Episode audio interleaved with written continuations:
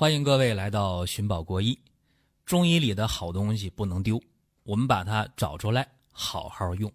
感谢大家支持这档节目，我还是一如既往的抛砖引玉，跟大家来分享干货，一起进步。闲言少叙，下面进入今天的节目。今天的话题讲讲肩周炎。肩周炎呢，大家说怎么治啊？扎针灸啊，打封闭啊，还是喝药啊？今天呢，有一个简单的方法啊，外敷就行，不用吃药，哎，就能告别肩周炎。这个肩周炎呢，又叫冻结肩，也叫肩凝症啊，中医也叫五十肩啊、漏肩风，这是各种说法吧。其实都说的是一个病啊，肩周炎。肩周炎这个病吧，今天讲的是排除外伤啊，也排除呢颈源性的，就是颈椎造成的这个肩周炎都排除掉啊，就讲这个比较。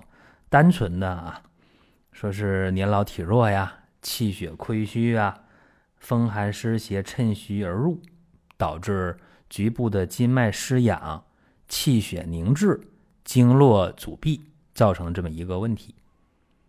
中医说肩周炎呢，主要是痛则不通啊，不通则痛啊，就是说你只要局部的微循环好了，这西医的说法，中医说你只要。气血疏通好了，风寒湿邪外排了，这个症状也自然而然的就没有了。那么说这么多怎么治啊？特别简单，就需要几味药：吴茱萸三十克，薏仁三十克，莱菔子三十克，菟丝子三十克，紫苏子三十克，生粗盐三十克，大葱头五个。啊，一说这个，大家说：“哎呦，这……”真简单啊！这个方太简单了，确实简单。用这个方呢，重点解决是年龄相对大一些的病人。你比方说，五十肩这个病，肩周炎这个病，本身就说五十岁以上，对吧？你过了五十岁了，那气血就是弱嘛，对吧？那么一般来讲，得这个病的人呢，都是四十五六岁以上。呃，到五十五六岁这个年龄段居多一点那也有年龄小的啊，四十岁也有，或者三十五六岁也有，不多。这个病呢，一般来讲，什么时候最容易呃出现或者加重呢？往往是每年的刚入冬那阵儿，或者说呃是每年的春季的后半段儿在入夏之前，这个病的季节性非常明显，就是说，在这两个季节呀，一个是快冷了，还不太冷；另一个呢是天儿快热了，有的时候还降温，啊，就这么两个时节，这个病是发病率特别的典型了啊，发病率往上增长。因为这时候大家在睡觉的时候穿衣服的时候呢，不那么注意。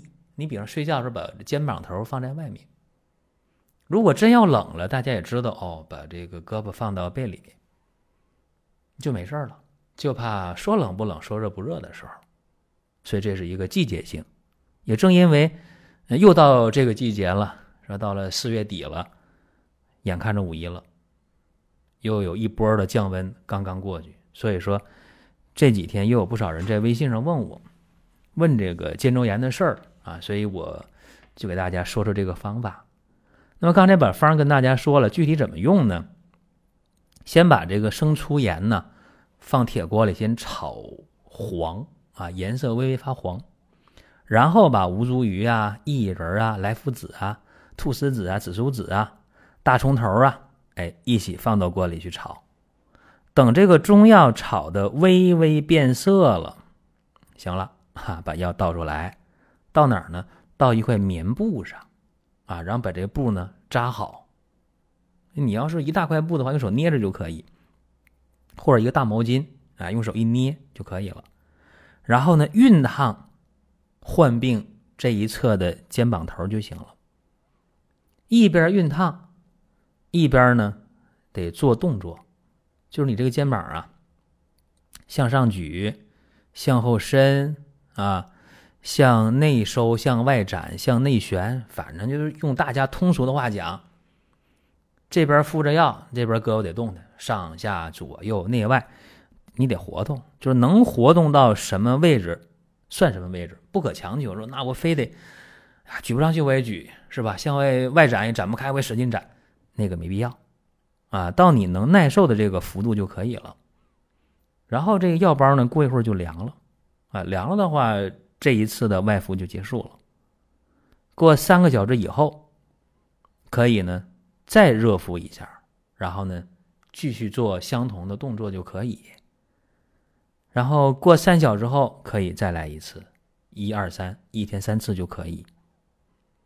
这些药啊可以连续用两天，啊，第一天这么热敷，第二天还这么热敷，一天三次。到第三天了，把这药添上水。一般来讲，添上三斤到四斤的水，多了也没必要，浓度太低了。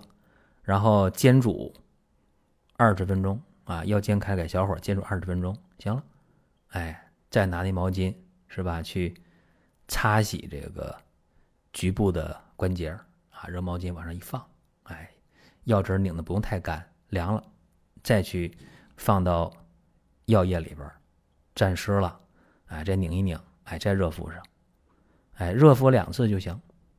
但是呢，有言在先啊，这有两个细节得说一下。第一个就是这个煎药的时候，你得把那个药拿出来，把那个盐呢给它筛选出去啊，那么多盐不舒服。另一个就是这大葱头的事儿啊。怎么用？这大葱头呢，一寸来长就行，带葱须的啊，那上面带泥不用管它，可以。这个就是两个小细节吧。你看，这是一副药，用三天用完了。一般来讲呢，一副药能好的占三分之一左右吧，大多数得两三副药能好，就是说需要六到九天能好。也有时间长的，有一些病号的话，得连续用上呃十副八副药的，这都有。反正你心里有数啊，用上这方法了，症状是否减轻啊？感觉舒坦不舒坦？那心里有数，对吧？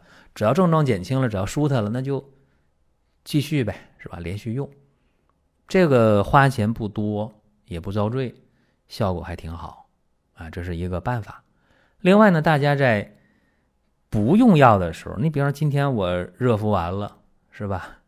然后我晚上我睡觉时候心里犯嘀咕，这能不能再疼？那你可以把那个冷敷贴你给它贴上啊，这就可以了。然后第二天热敷的时候，冷敷贴揭掉，哎，热敷完再贴一张，哎，这方法挺好。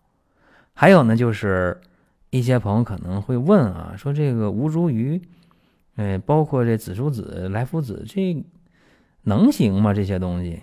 你看啊，这个紫苏子、莱菔子啊，它有破气导滞的作用，还有行气的作用。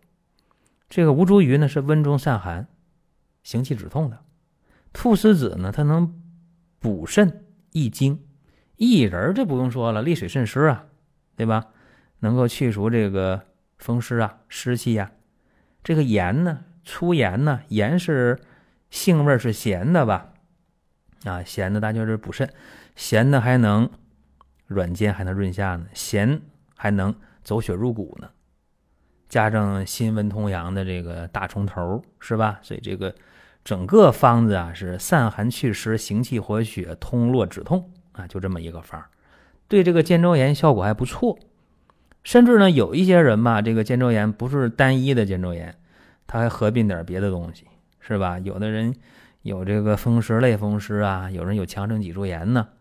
那么有这些合并的问题，呃，用着的话呢，可能见效会慢一点，可能用的时间会长一点。但是很简单，你先用一副啊，先用一副药，你看呗，啊，有效就继续，无效的话就想别的办法。这是一个最基本的这么一个出发点。给大家呢举个例子啊，大家听一听。啊，五十四岁的一个病号，女的，这是上个星期咨询我的。我问他啥情况，他说右肩膀啊疼啊，这个往上举、往上抬都费劲。我说多久了？一个来月。到医院看没看了？不但看了，还扎过封闭呢，是吧？扎封闭针吃药没？吃了消炎痛，啊，用中药没？用了，也也用了中药，这一个来月也折腾，啊，我说那怎么样啊？有效果，但是没好，啊，多少能往上抬点，举点比原来高了，拿东西也比原来强，但是肯定心里有数没好，啊，这恢复的，呃，幅度是非常小的，白天还可以忍受，那晚上，哎呀，这个疼的都睡觉都费劲，入睡困难。啊，我一问完这些情况，那这病就很典型了，对吧？在医院也看了，嗯，也拍片了，肩关节没有什么明显病变，对吧？显然就一肩周炎，医院也确诊了，扎封闭了，也吃药了，也喝药了，啊，然后问我怎么办？我说那用简单方法呗，对吧？啥简单方法？直截了当的就把这方给他了，用吧，啊，一副药，两副药，用了六天。两副药下来就好了。什么叫好啊？就这胳膊能抬上去了，啊，能够自己洗脸梳头，哎，这不挺好吗？自己这个伸袖穿衣裳都没问题，啊，简单的这些家务活也能做了，这就可以了呗。然后问我怎么办？我说你可以再贴点冷敷贴啊，你再贴一段善后呗，是吧？也就可以了。这病只要半年左右不犯不复发，就说你从现在开始算。嗯，到那半年之后，正好天又冷的时候，它不复发就行了呗，对不对？我刚才不讲了吗？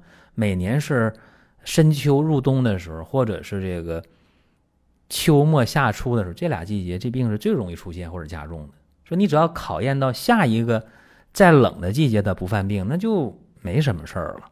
当然平时得注意保暖，这个也一直在说啊，一定要注意保暖。那么这个病什么叫康复？什么叫好转？它是有标准的。我跟大家说一下，就你这个肩关节活动正常了，也不疼了，这肯定彻底康复了，是吧？向上抬、向外展、向内旋这都行，这就没事了。要说明显好转有效是啥意思呢？就是这肩关节，嗯，基本活动都能做了，往上举，起码得能举上去一百三十度以上角。外展呢，起码外展七十度以上角，你自己琢磨琢磨。然后这个胳膊呢，这个往上抬是吧？如果是右胳膊的肩周炎好了的话，好利索的话，咱说胳膊抬上去是吧？绕过脑袋能摸到左耳垂是吧？这个就肯定没问题，就好利索了。所以这是这个方和大家简单说一下啊。这个方子呢，特别适合不爱吃药的人啊，不爱吃药的人。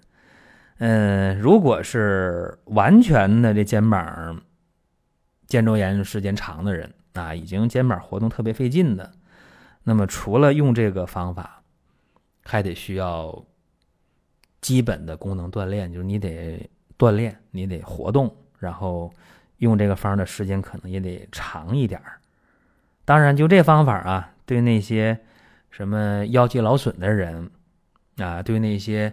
肌肉拉伤的人，软组织呢受伤的人，啊，肌腱滑膜受伤的人，用这个方法，嗯，都有一定的效果。所以说今天这么一个方法啊，跟大家去分享一下。到这季节了，遇到这个问题了，咱们就给大家讲一讲。如果大家想听什么，想问什么，可以在音频下方留言，或者在公众号留言，都可以。好了，咱们今天就说这么多。如果觉得音频听得不过瘾，可以关注公众号“光明远”，天天都有文章的更新。想用放心产品的朋友，可以搜索“光明远”官方旗舰店。